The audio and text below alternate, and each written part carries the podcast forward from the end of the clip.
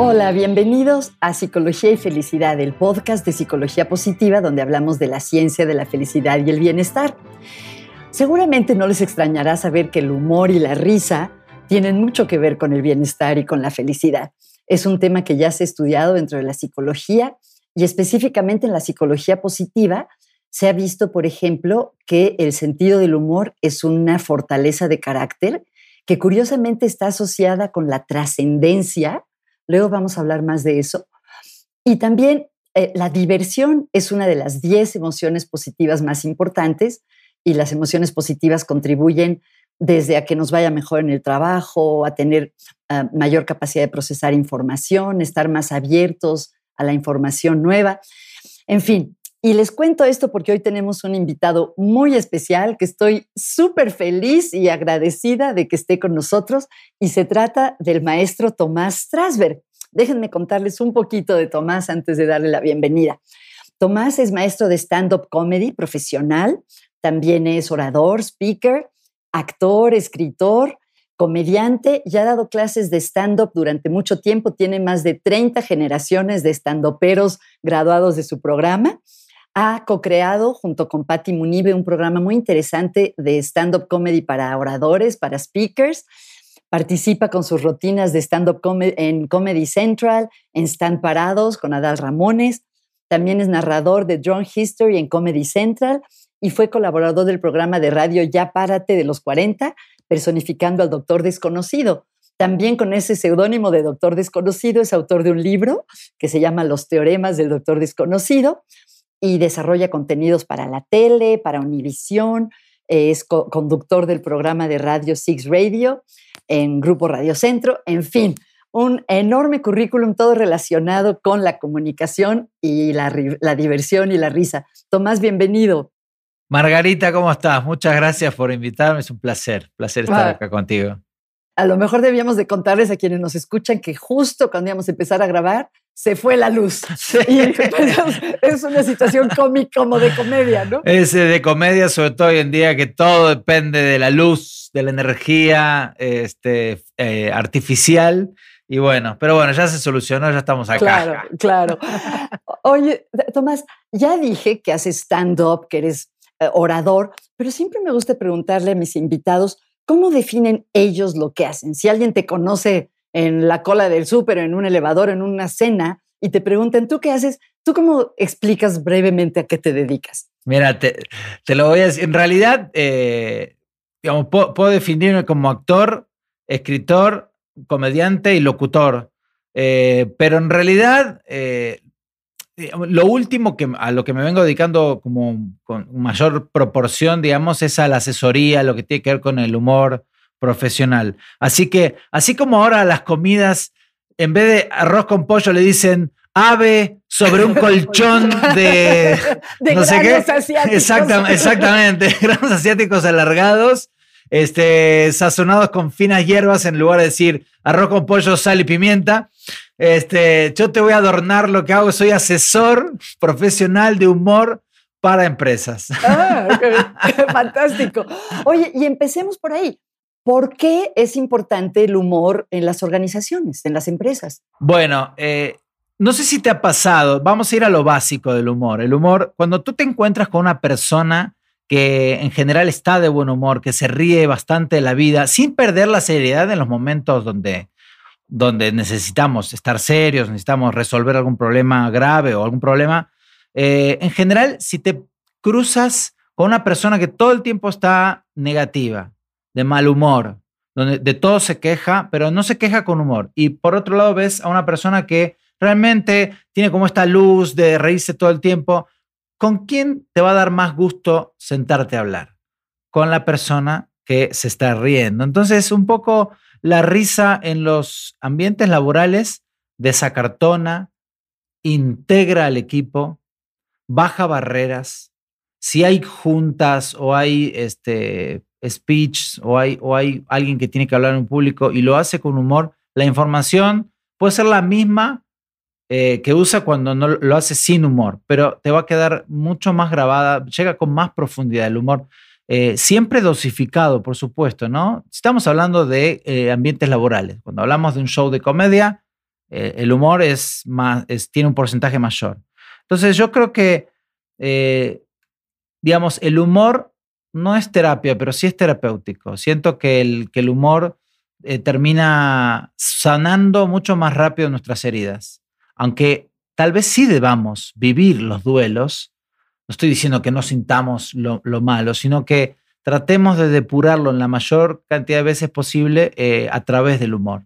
Entonces yo siento eso, que sobre todo integra en las empresas, y te digo por experiencia, me ha pasado de asesorar equipos de trabajo y que ellos mismos digan, yo no conocía este lado de fulana de tal o de fulano, no sabía que pensabas así, no te conocía realmente. El humor levanta barreras, es lo que te digo, levanta, o sea, te acerca mucho más a la gente.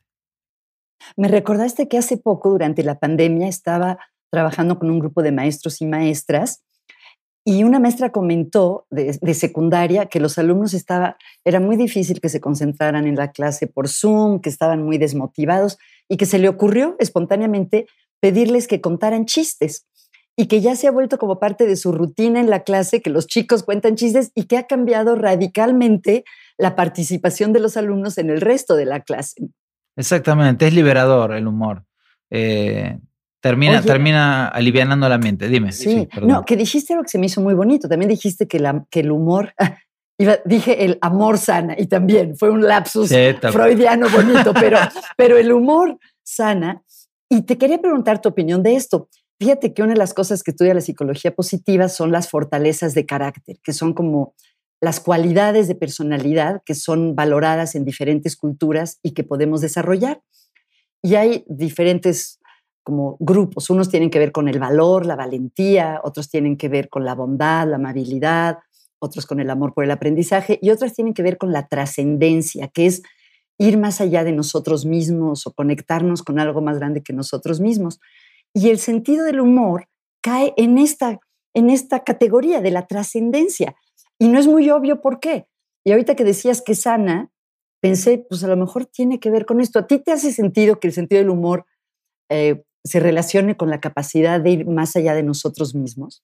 Bueno, eh, voy a unirlo en, dos cosas que dijiste, esto, y, justo viene el caso, me parece, porque cuando yo estudiaba diseño industrial, que bueno, en una época de mi vida estudié diseño industrial, casi, casi toda la carrera hice en la Universidad de Buenos Aires, ahí en Argentina, teníamos una, una materia que se llamaba sociología, donde se hablaba obviamente de la historia de las sociedades, de, cómo fue el siglo XX, del XIX, etcétera, ¿no? El jefe de cátedras, o sea, el que se encargaba de, o el que llevaba adelante la materia, cada tanto venía a darnos pláticas eh, teóricas. Nos tenía botados de la risa durante dos horas. Casi era un stand-up comedy de la historia. Qué curioso. Sí, y, justamente, digo, yo voy a tomar la palabra trascender por, por esta cuestión que tiene que ver con que yo al día de hoy me acuerdo de, la, de las cosas que él me decía. No sé si, si siga dando cátedras o no, pero realmente el humor lo que hizo fue conectar de una manera mucho más directa con nosotros y lo que, lo que hace es que la información se te quede impregnada, porque tú te acuerdas de lo que te dijo porque te acuerdas también que te reíste cuando te lo dijo. Entonces, y, te hizo mucho sentido, porque obviamente abundaba el sarcasmo, la ironía, que es básicamente, digamos, los dos, eh, dos formas muy básicas que tenemos los seres humanos de ver el otro lado, el lado B de las cosas, ¿no? Que es esto de, a ver, la historia me la pueden contar como la cuentan en los libros, que tiene que ver con, con las fechas y con los sucesos, pero también podemos acercarnos a cómo vivía la sociedad en ese momento, a cómo, a cómo pasaba los días, qué pensaba del, gobierno, de, lo, de las guerras, de lo que pasaba, y te termina quedando mucho más. Para mí, ese, ese maestro sí agarró la parte de la, de, la trascendencia, de decir, te voy a contar esto, pero te vas a acordar de mí mucho tiempo después por cómo te hice sentir, además de, de lo que te dije como contenido. Eh, creo que es bastante cierto lo que dice Margarita, que el humor hace que trascendamos. Eh, hay otras cosas que nos hacen trascender, pero creo que el humor es de las cosas más lindas. Sí, y yo creo que una de las razones por las que sí le encuentro lógica esto de que el amor tiene que ver con la trascendencia es que nos hace ver como las paradojas o las El amor, dijiste de, vuelta. Otra vez, qué barbaridad, qué barbaridad. La tenés clavada acá en la, palabra. ¿eh? Soy muy amorosa, ¿qué te puedo decir? no, sí, sí. Eh, no, pero el humor, o sea, yo creo que sí hay algo del, como de la vida que siempre nos intriga o, que, que es como que tiene mucho de paradójico, ¿no? Que, Y, y, el sentido del humor es una de las maneras de abordar esas paradojas de la vida. Exacto.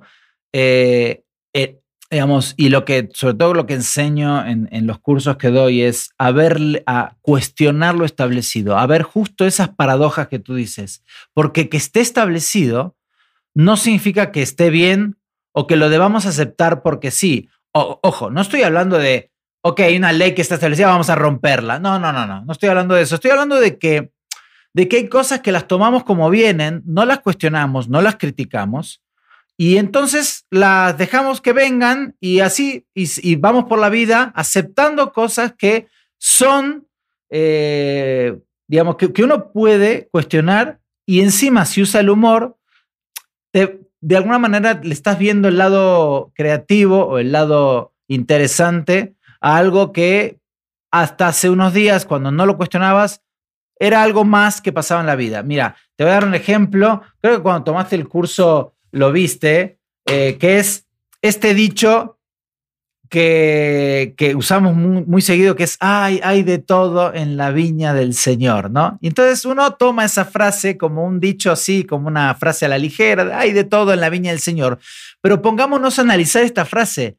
Si hay un Señor que tiene una viña, pero que tiene de todo, o sea, eh, uva, pero también si, es, si tiene de todo, tiene seguramente uva, pera, manzana, zanahoria. No es una viña, es un huerto. No está mal la frase. Entonces, digamos, estoy hablando justamente de eso, darle, de verle el lado B a la vida y, reírnos de eso. Hay un montón de cosas que pasan que, que uno deja pasar. Entonces, el humor te hace ver esta parte, ¿no? La paradoja, como dices. Tomás, qué bueno que mencionaste que tú estudiaste ingeniería, porque una de las diseño, diseño industrial. Ah, perdón, diseño industrial, perdón. Eh, me interesaría que nos contaras ¿Cómo ha sido tu trayectoria, tu camino? ¿Qué te llevó de estudiar diseño industrial en Argentina a ser asesor de comedia en México hoy? Bueno, mira, cuando yo me graduó de la secundaria, ya no hay prepa en Argentina, hay secundaria y duras. En el caso mío, como fue técnico, fueron seis años.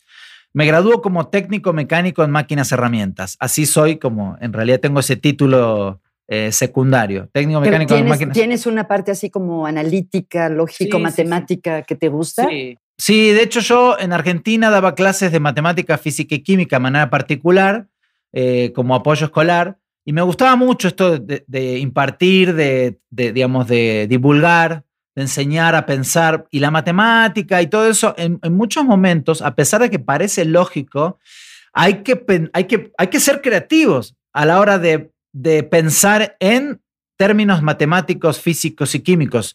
Si tú, si tú todo el tiempo estás siendo lógico y siguiendo los, los, eh, los parámetros, en algo, vas a llegar a un resultado, pero si quieres llegar más allá vas a tener que ser creativo y ver las otras cosas. Pero bueno, en su momento estudié diciendo, eh, bueno, me puse a estudiar, eh, terminé la, la, secundaria y mis papás, yo dije, quiero ser actor, tenía esta inquietud.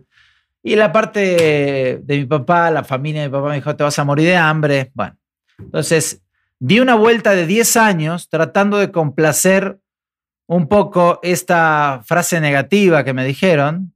No se la digan nunca a sus hijos, por favor, déjenlos ser. Digo, pueden aconsejarlos, pero decirle te vas a morir de hambre ser tan contundente, a mí me hizo estar 10 años dando vueltas entre diseño gráfico, ciencias físicas, que estudié dos años en la universidad, y diseño industrial. Y en un momento en diseño industrial, es un poquito largo el cuento, pero ya lo voy a cortar, lo voy a cortar. No, no, no la cortes, yo creo que es interesantísimo. Yo tenía esta cuestión de, de, ser tímido, pero chistoso. Era como, me, costaba mucho hablar, pero de repente sí me, me, gustaba esto de pensar en comedia. Y tuvimos una clase, no me acuerdo el, el nombre de la clase, donde teníamos que presentar un producto en diseño industrial, era Sony PlayStation, y, y el maestro dijo, tienen que hacer una presentación, pero pónganle creatividad. Y lo que yo hice fue juntarme con mi grupo eh, y me, dijo, me dijeron, como tú eres medio chistoso, eh, hazte cargo. Entonces yo lo que hice fue imitar al maestro. Lo imité durante toda la presentación y todo el mundo estaba botado de la risa. Dije, de aquí soy, de aquí soy. Y bueno, a partir de ahí empecé como a, dejar un poco, me pesaba mucho la mochila de estar estudiando eso que no me gustaba y bueno, o sea, había partes que sí me gustaban, pero en general quería ya dedicarme a otra cosa. Y cuando hice esa prueba, fue una prueba de fuego, más terapias que estaba haciendo, terapia grupal, psicodrama, etcétera. Bueno, me decidí dejar la universidad y estudiar de, lleno actuación y luego ya comedia.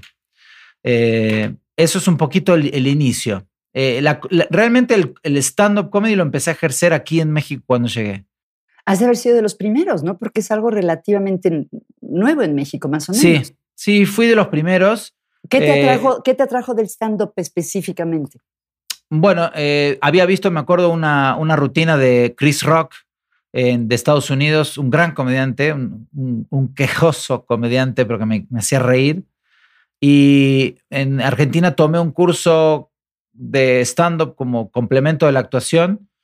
Y cuando llegué acá, eh, el choque cultural con México, a pesar de que hablamos en el mismo idioma, fue tan contundente que decidí escribir una rutina, 15 minutos, de todas las cosas que yo ignoraba y, no entendía de estar en una ciudad eh, con, tantas costumbres distintas que, bueno, me presenté en un festival que me enteré así por una persona que conocí a otra persona, me enteré en un festival que se abrió, el, juez era Héctor Suárez Gómez, un gran, un gran mentor mío, la verdad, una gran persona para mí en mi vida de, comediante. Nos enseñó muchas cosas y bueno, gané, bueno, fui uno de los ganadores y, nada, empecé con el stand-up. Ay, qué bien. Gracias. Es que justamente ahora que, que, lo pienso, esto te lo he oído decir a ti, también lo he leído, que parte del, o, no sé si parte o algo central del stand-up es hacer evidente lo que nos parece obvio o natural, como decías hace rato, ¿no? Entonces me imagino que cuando vienes de otro lugar, eh, no ves como natural lo que los, lo que los necesite, como natural y puedes hacer observaciones muy interesantes. Sí, sí, había incoherencias eh, que yo las veía como incoherencias, obviamente. Cuando uno es un alien que llega de otra ciudad a una ciudad tan grande como la Ciudad de México, donde para que te pongan queso en las quesadillas tienes que aclarar que quieres queso, entonces dices, ¿qué, está pasando acá? Después uno ya lo toma como natural y listo, ¿no? Pero de esas había muchísimas y que las empecé a explotar a través de la comedia, porque creo que fue una muy buena manera de meterme de lleno en la sociedad mexicana, porque cuando uno es extranjero al principio tiene sus resquemores, sus, no sé, eh, si confiar, si no confiar, hay que entender la idiosincrasia de un pueblo tan diferente como el nuestro. Entonces, bueno, eh, nada, estuvo bueno hacerlo a través de la comedia. Qué fantástico. Oye, un paréntesis. ¿Tú crees que hay ciertos eh, elementos o tipos de humor que son universales, que son graciosos en todas las culturas, o crees que el humor es específico de cada cultura? No, no, sí, coincido. Creo que hay cosas que son muy comunes, por lo menos en la parte occidental. Yo me imagino que...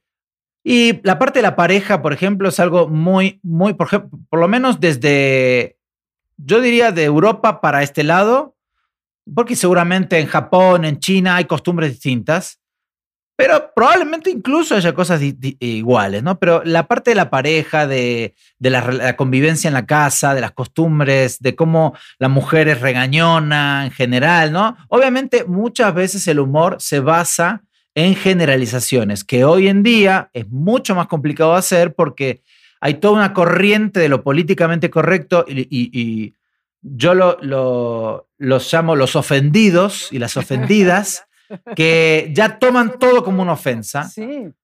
Que creo que está bien de repente ir variando y tener buen gusto, sí, pero, pero de repente también está bueno, o sea, porque en base a las generalizaciones eh, nace el humor, ¿no? Todos los, por ejemplo, todos los, los, argentinos, los estereotipos, los argentinos que somos considerados, caemos mal, ¿no? Caemos, tenemos esta fama horrible de, de ser engreídos, ¿no? Oye, ¿tú te, enteraste, te enteraste, de eso al llegar a México o en Argentina la gente sabe que en otros lugares piensan que son engreídos? Ah, sí, en todo el mundo. En todo el mundo, desde hace años, eh, los argentinos que viajamos, lamentablemente tenemos esta fama. Caemos mal, somos como los poblanos, pero sin ciclovía, ¿viste? Caemos mal. Pero bueno, eh, sí, y yo me agarré de eso también, me agarré de eso al principio. Eh, o sea, como de reírte de ti mismo. Sí, es condición, la verdad, para ser comediante, eh, como base tienes que saber, tienes que tener sentido del humor para afuera, pero también para ti mismo. Si no, es como, no se vale, ¿no? El que se lleva se aguanta, es así.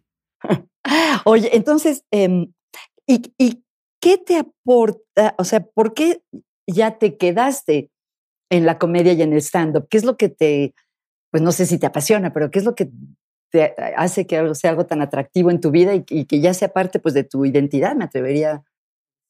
El hecho de contar cosas tuyas y que la gente las pueda compartir con, a través de la risa es magnífico. Tú puedes tener un día pésimo, pero si a la noche tienes un show de comedia y te va bien, porque a veces te va mal también, pero si te va bien y la gente se ríe de... ¿A ti te sigue yendo mal a estas alturas de tu carrera? Yo imaginaría que siempre te va pues bien. No, en general va, no, en general tengo un, digamos, ya cuando uno empieza a pulir ya su rutina, eh, empezás a tener mucha, mucha más cantidad de shows buenos que malos, pero de repente pasa que hay público que está en cierto mood. Mira, hay público para todo. Y de repente hay... Hay de todo en la vida del Señor.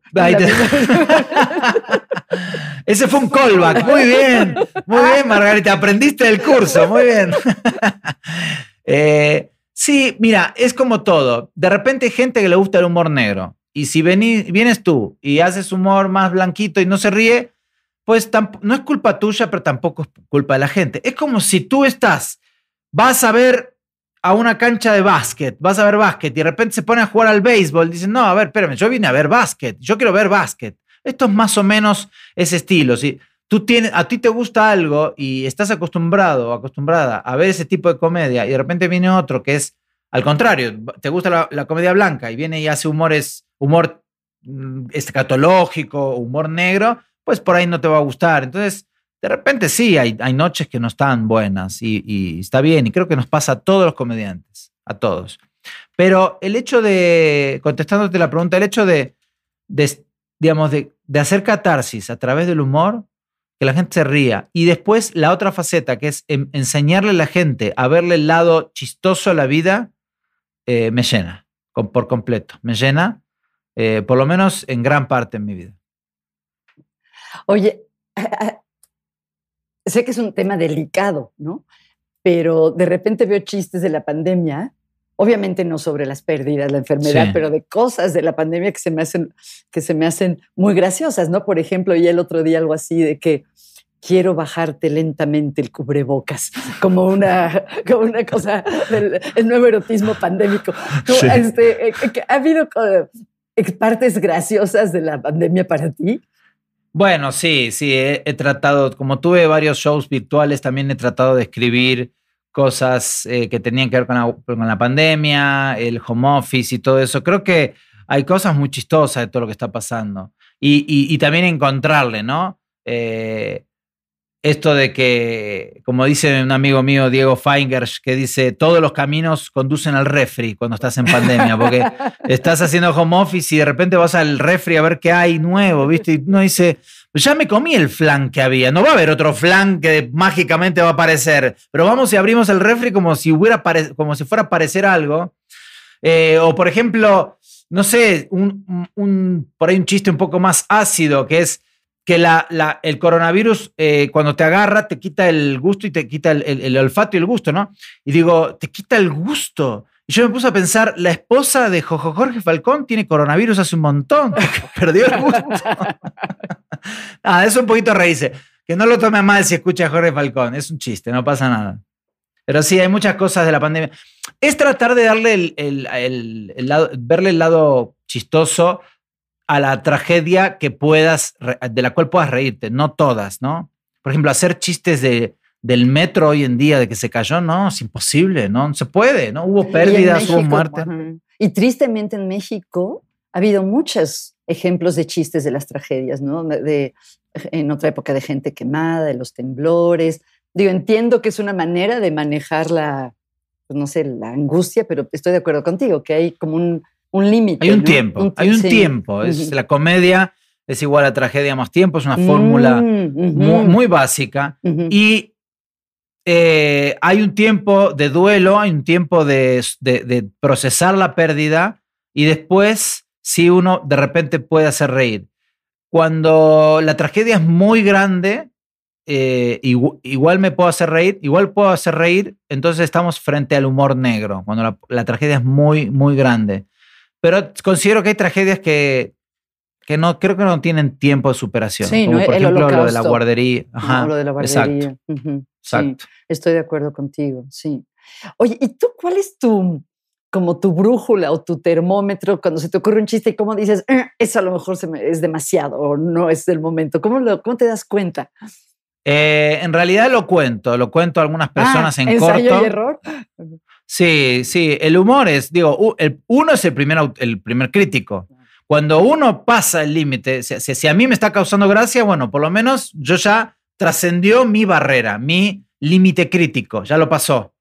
Entonces, bueno, después lo cuento a otras personas y me dicen, ok, sí está bueno, o me dicen, creo que es muy pronto, o no está tan chistoso, o bueno, no lo entiendo, etc. Mm. O es malísimo tu chiste, también pasa. Sí, ese es mi, termómetro. Mi, primero yo y después eh, los allegados, ¿no? las personas más cercanas. Oye, hablaste de algo que me interesa mucho y es un asunto serio, esto de la, de la cultura de lo políticamente correcto, que va de la mano con otra cosa que está pasando. No sé hasta qué punto en México, sé que en otros países sí, por ejemplo en el mundo académico, la cultura de la cancelación, ¿no? Que no puedes invitar a un orador que tenga una postura política diferente de la mayoría de los estudiantes, por ejemplo. Em, y creo que, que para el mundo del humor, pues eh, que, haya, que haya mucha corrección política, pues es como una kriptonita para el humor, ¿no? Em, ¿tú, cómo, ¿Tú cómo manejas la, la tensión entre no ser ofensivo y al mismo tiempo parte del humor es la transgresión? Entonces, ¿cómo, ¿tú cómo ves ese tema? Mira, yo, yo en, mi, en mi show ahora estoy tratando de, de, de, hacer ida y vuelta. O sea, sí burlarme un poco de algo externo y también burlarme algo interno y así, ¿no? De cosas que, con las que yo no puedo y cosas que pasan afuera. Pero de todas maneras, es grave lo que está pasando. Es grave, sobre todo para la parte de la comedia. La comedia, mm, e, si tú te pones a pensar, el objetivo de la comedia no es ofender, es hacer reír. Es lo primero, el objetivo. Por supuesto que uno tiene que medir y tiene que tratar de tener, en lo posible, si uno, así lo decide, tener buen gusto. Pero cuando empieza a pasar esto de la cancelación, eh, cuando se cuarta la libertad de expresión, estamos frente a un problema muy complicado, porque el, el coartar la libertad de expresión es subjetivo, siempre subjetivo, es porque alguien se siente ofendido, no porque hay una ley universal de que de esto no se puede hablar y esto sí. Es alguien que dice de esto sí se puede hablar y de esto no. Y entonces, quien nos pone eh, en jaque la libertad de expresión es el humano en sí, o sea, el otro humano, otra persona. Y eso es complicado porque entonces empezamos a cancelarnos de acuerdo a cómo nos ofendemos todos. Entonces va a llegar un momento en que si seguimos así, no vamos a poder hacer reír de nada. Entonces creo que hay que defender en lo posible la transgresión, la libertad de expresión y hay que, hay que tratar de entender que, que hay un contexto detrás de eso. Y si yo estoy en un show de comedia, mi, mi, mi objetivo es hacer reír. Punto. Ese es el objetivo. Tratar de buscar que primero esté la risa por encima de la ofensa, porque probablemente cuando, si yo digo que todos los regios son codos, estoy, estoy y hago un chiste con respecto, obviamente estoy haciendo reír. No, no es que por adentro mío yo pienso realmente que eso está pasando, sino que estoy tratando de agarrar una generalización para hacer reír. Eh, y habrá quien se siga ofendiendo, por supuesto. Y bueno, tendremos que ver y hacernos cargo de lo que, lo que decimos. Fíjate que el otro día me estaba entrevistando y me preguntaban de cómo era de niña y les decía que me gustaba mucho leer biografías y pensé, ah, por ejemplo, me impactó mucho la biografía de Albert Schweitzer, que era un médico, este, em, ¿cómo se dice? Misionero. Y luego pensé, ups, ya no puedo decir eso porque seguramente era colonialista, ¿no? Luego también me encantaba Florence Nightingale, la primera enfermera de la historia. Y luego pensé, uy, la guerra de Crimea, no sé si fue una guerra colonialista o no. Este, terrible, terrible. Y ni hablar de la cabaña del tío Tom, mujercitas, súper sexista. En fin, toda mi infancia ya no, ya no se puede contar. No, no se puede, no se puede. Es, es, este, es complicado y sobre todo con el tema de la tecnología, las redes sociales. Hoy opina el 100%, casi el 100% de la gente eh, y te va a decir lo que está mal y lo que está bien. Pero uno no puede estar tapando y pidiendo, pidiendo disculpas todo el tiempo por si ofendía a uno u otro. Eh, hay chistes y hay que entender el contexto. Eh, obviamente los comediantes tenemos que tener también cuidado de que, de que entendamos que no todo el mundo va a entender el contexto. Entonces tenemos que ir midiendo un poco eso, pero dejen, déjennos ser libres. Oye, te quería preguntar, eh, ¿cuáles han sido algunos de los, de los highlights o de los momentos más padres de tu carrera y también algunos de los momentos más graciosos, no necesariamente de tus chistes más graciosos, pero de, de tus experiencias que en retrospectiva más te hacen, este, te parecen más divertidos? Bueno, eh, creo que cuando empecé a hacer stand-up tuve, tuve como esta, esta cuestión novedosa de ser el único extranjero que hacía stand-up y hablaba de las cuestiones muy, muy mexicanas de, la Ciudad de México y, de, en general de las costumbres de la comida, de las palabras, de, de los transportes, de cómo yo ignoraba todo un montón de cosas eh, creo que eh, eh, fue una muy buena época. Después tuve que ir cambiando un poco para no quedarme siempre en el argentino, en el argentino, el argentino. Entonces, he tenido, por, o sea, creo que no, te puedo decir cuál es mi mejor chiste, pero, pero hubo varios al principio. después tuve uno de la comedia musical que, ha tenido mucho éxito. Ah, cuidado porque yo soy fan de la comedia musical. A ver, me lo, me lo puedes contar. No, no, después, después, este, después le, lo que pasa es que es muy actuado y, esto eh, se va a escuchar, no, no se va a entender. Pero, pero sí, sí, este, creo que esas dos partes. Y después de las cosas que me han pasado malas en su momento, que en retrospectiva las veo con, con, humor, es eh, cuando me robaron eh, yo tenía un coche, me robaron las ruedas, eh, le puse las ruedas, lo vendí, me compré una moto y a los dos meses me la robaron también, a, punta de pistola. Ay, qué miedo. Eso, eso, por ejemplo, ya no es gracioso, ¿no? No, no me pasó nada, entonces, pero fue muy chistoso cómo me robaron. Porque el tipo, el ladrón, se bajó de la moto, venían dos en una moto, yo estaba entrando a lo que era mi casa en ese momento, poniendo la llave en la cerradura y llegaron rapidísimo, se pusieron a un costado, se bajó con el arma, me dijo, bueno, dame la moto. Entonces me tuve que, me bajé, eh, me dice, dame, dame tu mochila, me quito la mochila, me dice, dame tu, tu este, celular. Y en ese momento tenía un, un, un iPhone chiquitito y me mira el tipo y, me, y mira el celular y me dice, está horrible tu celular, quédatelo. Y me deja el celular, ¿no? Me dice, quítate el casco. me voy a quitar el casco y me mira el casco y me dice, no, tu casco está horrible, quédatelo. Oye, era muy exigente ese ladrón. Claro, era, era, además de robarme, me humilló, ¿viste? Me dijo, eres, no tienes pésimo gusto. Digo, bueno, la próxima vez voy a organizar un robo de garage, ¿viste? Para que vengan y elijan lo que quieran. Pero, pero sí fue. Sí. Sí, fue, fue muy gracioso. En retrospectiva, en ese momento me quería, los quería, o sea, bueno, fui a la policía, fue todo un relajo, ¿no? Pero, pero este, sí, eh, eso es parte de, ver las tragedias a través de la comedia, ¿no? Que no fue una gran tragedia, fue un robo nada más, pero, pero bueno, fue chistoso. Oye, Tomás, ¿tú crees que el sentido del humor se puede aprender o? O sea, ¿lo tienes o no lo tienes? O es algo que se puede aprender o cultivar en la vida? Por ejemplo, si uno tiene niños, ¿se puede hacer que adquieran o desarrollen sentido del humor? Bueno, los niños aprenden, niños dijiste, ¿no? Porque justo te interrumpí. Dijiste, si uno tiene niños. ah, Bueno, hijos, digamos. Hijos, no, no, está bien, está bien, no, pero no te entendí, justo doble. Eh, sí, yo creo que hay momentos. O sea, los niños, si, si tú como padre, como madre, les, les, les, les cuenta chistes, les hace, los hace reír, van a adquirir una predisposición hacia el humor seguramente mucho más eh, fluida que si es, es una, una, familia seria, donde todo es correcto, donde nadie se puede reír de nada, es más complicado, todo lo va a tener que aprender afuera. Pero yo creo que hay momentos en la vida en donde uno tiene una predisposición para ciertas cosas, para, para unas cosas, para otras. Cuando yo empecé stand-up, yo lo, a estudiar en Argentina, lo que lo tomé como un complemento, como te había dicho antes, un, un complemento de la actuación. Y la verdad, la rutina que creé en ese, en ese curso fue malísima.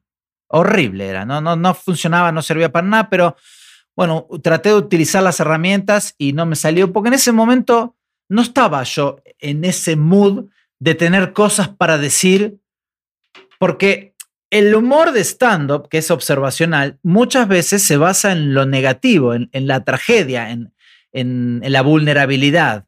Y después uno lo transforma en humor. Eh, si uno no está en ese momento, probablemente le cueste más trabajo hacer reír con las desgracias o con la, tragedia. O con, o con, lo que uno no entiende. Cuando hablo de tragedia, puedo hablar de cosas pequeñas, claro, como, como cosas muy grandes.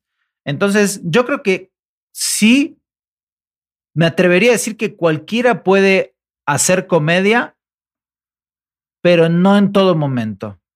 Y, obviamente tiene que haber una, un gusto por, o sea, no, digo que todos puedan ser, o sea, uno tiene que querer ser comediante y, tener esta, esta, estas ganas y este momento en tu vida? Ah, bueno, yo no, iba tan lejos, no me refería a ser comediante, sino si en ah, general la gente puede desarrollar el sentido del humor, así como puede ponerse más fuerte físicamente o puede este, ser más ágil para la aritmética si se lo propone.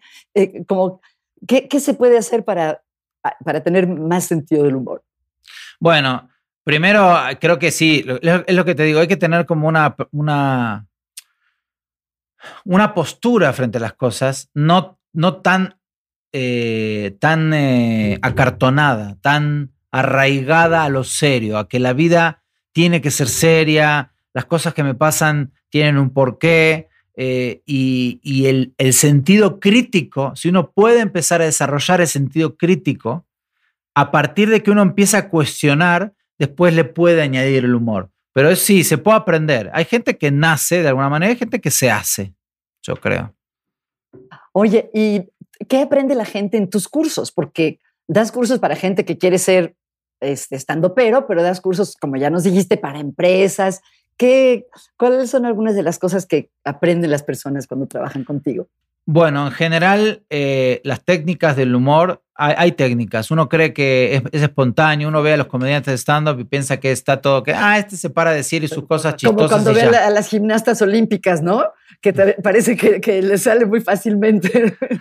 Exactamente, uno cree que nacieron así. No, en realidad eh, sí se puede aprender. Hay técnicas, hay estructuras, hay este digamos, en el curso de stand-up puro, que es para iniciación del stand-up, uno, uno elige un tema para hablar y entonces tiene, tiene técnicas para poder empezar a hurgar en esos temas y luego cómo empezar a armar un chiste, la premisa, eh, la estructura, el remate y después cómo empezar a romper la lógica.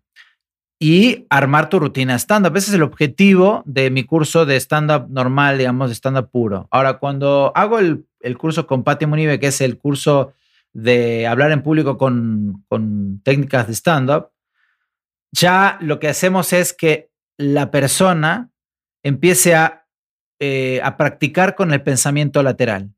¿Qué es, el, pensamiento, el pensamiento lateral? es el pensamiento que desarrolla el hemisferio derecho del cerebro, que es el pensamiento creativo. Es lo que te decía de cuestionar y criticar las cosas. Luego uno empieza a meter el humor y también vemos técnicas de humor, pero también vemos cómo bajar un mensaje eh, y poder ser contundente a la hora de emitir este mensaje y que la gente se quede no solo con, la teoría o con la motivación, sino con haber pasado un buen momento. Eh, digamos que en la parte de, los speakers de, este curso que doy con Patty, sí, sí vemos la parte más de romper la lógica, romperla, porque en general los que toman eh, este entrenamiento no tienen ni idea, la mayoría, y son serios en su trabajo, son, voy a decir así, son godines, muchos, están acostumbrados a un reporte, a un horario, eh, eh, es, es, es un, exactamente, una cuadratura, sin desmerecer, o sea, está buenísimo que puedan tener la, la disciplina y todo eso. pero el hecho de empezar a mover los engranajes del pensamiento lateral cuesta mucho y es ahí donde está el hallazgo y donde está el triunfo del entrenamiento porque es una vez que yo pude empezar a ver que, que, las cosas se pueden comunicar de manera distinta, que yo puedo desenvolverme en mi trabajo de manera diferente y puedo comunicarme así y puedo conocer a mi compañera, a mi compañero de manera distinta a través del humor y me integra, esto me integra. Es, es fabuloso cómo cambian los equipos de trabajo después de haber trabajado con nosotros. A mí me gusta mucho porque se ve el cambio. Oye, eh, me intrigó esto del doctor desconocido. ¿Por qué? Cuéntanos un poco de ese personaje y por qué escogiste escribir un libro con ese seudónimo. Bueno, es un personaje que nació eh, en Ya Párate, en este programa de los 40 principales. Eh, hace muchos años yo estaba dando clases de teatro, no, de stand-up y uno, el productor de ese programa en ese momento tomó el curso y bueno, le, presenté este personaje que se me había ocurrido.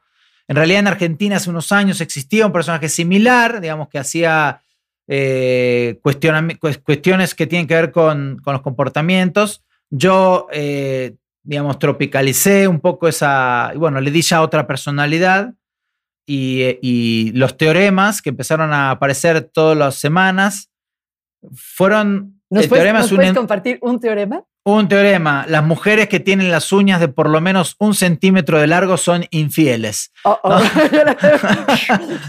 tú, tú, tú, zafaste, tú zafaste, Margarita.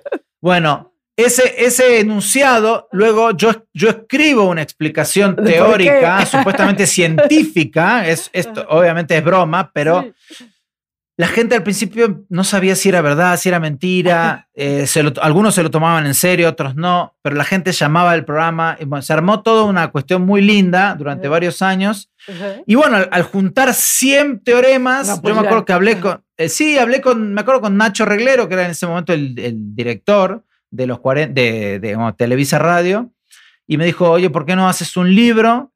Y, y bueno, este, comuniqué con Planeta, Planeta me, lo editó y salió. Los primeros 100 teoremas están en, algunas librerías. Te iba a preguntar si, lo podemos, si lo puedo buscar. Sí, creo que todavía está, eh, bueno, es un, es un libro de hace varios años, pero, pero sí creo que todavía está en algunas librerías, sótano tal vez, en péndulo, no sé, que supongo que habrá. Y sí, son, son 100 teoremas. ¿Sabes qué me hiciste pensar? En lo que dicen de que todo lo que aprendemos en algún momento nos sirve.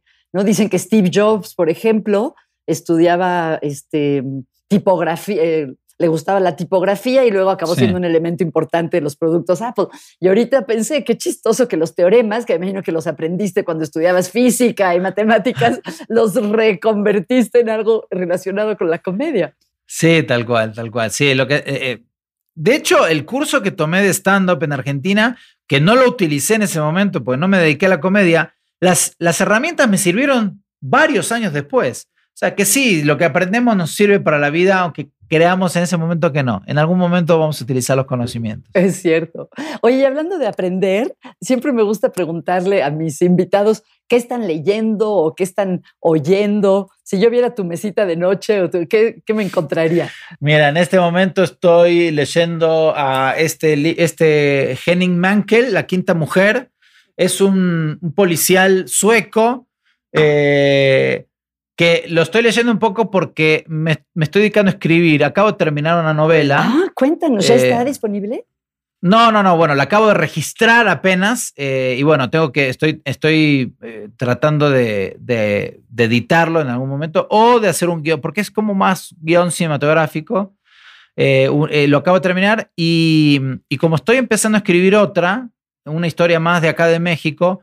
Este libro me sirve porque tiene como mucho, es un detective que tiene que ir resolviendo casos, entonces está bueno, me sirve un poco para entender eh, la psicología de un detective, de, los casos, del misterio, de la intriga. Entonces está bueno y está entretenido, la verdad. o sea que escribes mucho. Sí, trato, la verdad que, bueno, la novela esta que te digo que escribí, que se llama Los Muertitos, eh, la escribí el, este año, eh, me agarró coronavirus, me agarró COVID, y entonces estuve... No, pero estuvo, estuvo leve, la verdad. Estuve en mi casa encerrado, pero como no podía salir a ni nada, no me podía ni asomar a la puerta, me senté frente a la computadora y empecé, tenía esa idea de hace rato y empecé a escribir y bueno. ¡Wow! ¡Qué increíble! ¡Qué increíble! bueno, y también escribes mucho porque escribes contenidos para la tele, ¿verdad? Bueno, sí, sí, sí, exactamente. Eh, de repente sketches, eh, es un poco a pedido ahora. En, en, una época estuve en, parodiando, ahí para, para Televisa, parodiando uno, tres, este, pequeños gigantes. Eh, ahora sí me estoy dedicando más a, a escribir para mí en la, rutina de stand-up y estas novelas que tengo que estoy desarrollando. Oye, me hiciste pensar algo que estaba pensando ayer. Fíjate que en una época entré a un club de lectura con unas colegas muy queridas y una gran maestra de literatura. Y una cosa que me llamó la atención es que todos los libros eran, que leíamos eran súper deprimentes, todos eran desoladores.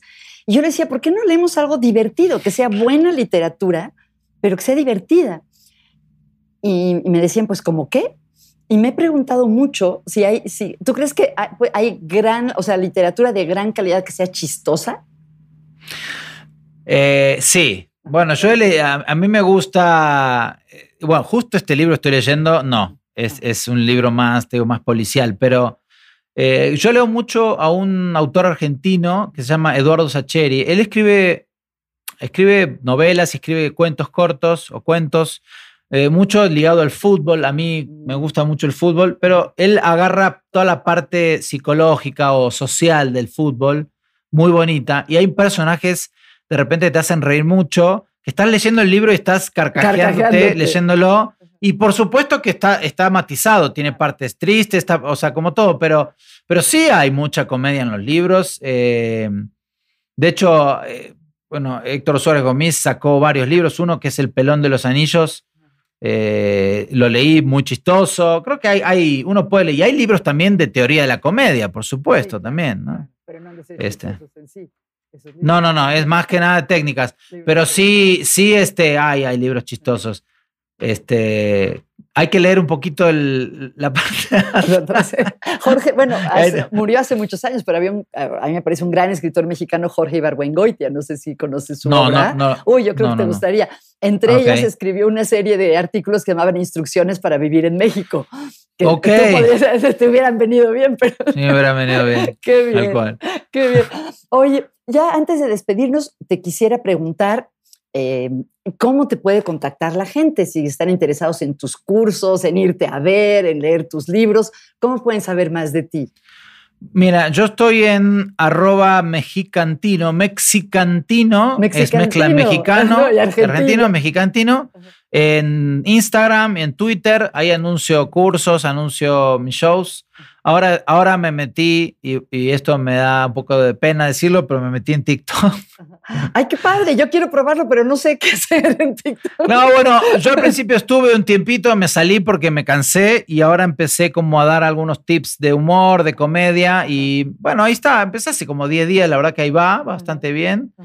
Eh, y ahí me encuentran como Tomás Strasberg. Pero por ahora ahí solamente estoy dando tips, no anuncio. En Instagram, si me siguen, arroba mexicantino y me van a encontrar y, me y, anuncio los cursos, los shows, etc. Ah, oye, pues los tips vienen como anillo al dedo, aunque esa frase ya no me gusta por ciertas razones, este, que, eh, porque siempre terminamos pidiéndole a nuestro invitado un tip para aumentar un poquito la felicidad. ¿Qué pueden hacer las personas que nos oyen en los próximos días para subirle un poquito a su nivel de felicidad? ¿Tú qué nos recomendarías?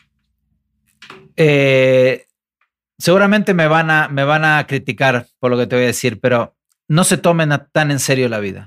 No se la tomen tan en serio. Cuestionen, critiquen, eh, vean, vean la, incoherencia. Ahí está lleno de incoherencias la vida, llena de incoherencias. Eh, capitalícenlas y, y ríanse de eso realmente eh, el, proceso del el cambio a ver las cosas a través del humor es magnífico porque te hace, te hace, te, aliviana muchísimo. No te lo tomes tan en serio. Obviamente no una tragedia, no estoy hablando de cuestiones más, más cotidianas, sí. Sí, y, ríanse de ustedes mismos, tengan sentido del humor para... No sé, porque cuando, cuando te critican o cuando te corrigen, uno se lo toma personal y en serio, tratemos de salirnos un poco de ese sentimiento de, ay, no me gusta que me critiquen, sino realmente, a ver, ¿por qué me critico? ¿Qué hice yo? y, me río, ah, pues sí, yo también estaba haciendo estas cosas y estas. No, entonces, no, no nos tomemos la vida tan en serio, que también hay que disfrutarla. Muy bien. Pues Tomás, te agradezco nuevamente. Ha sido un gusto hablar contigo, de verdad. Y aprecio muchísimo que, que hayas aceptado la invitación para estar hoy con nosotros. Gracias, Margarita. El placer es mío y este, saludo a todos los que los que están escuchando. Muchas gracias. Y siempre se me olvida hacer el comercial al final, Tomás, que es ah. que a la gente eh, les quisiera decir a quienes nos escuchan que si les gustó el podcast, por favor, dennos like o pónganos una calificación o sobre todo mejor, recomiéndenos, porque resulta que la gente empieza a escuchar podcast en la mayoría de los casos porque alguien se los recomienda. Muchísimas gracias.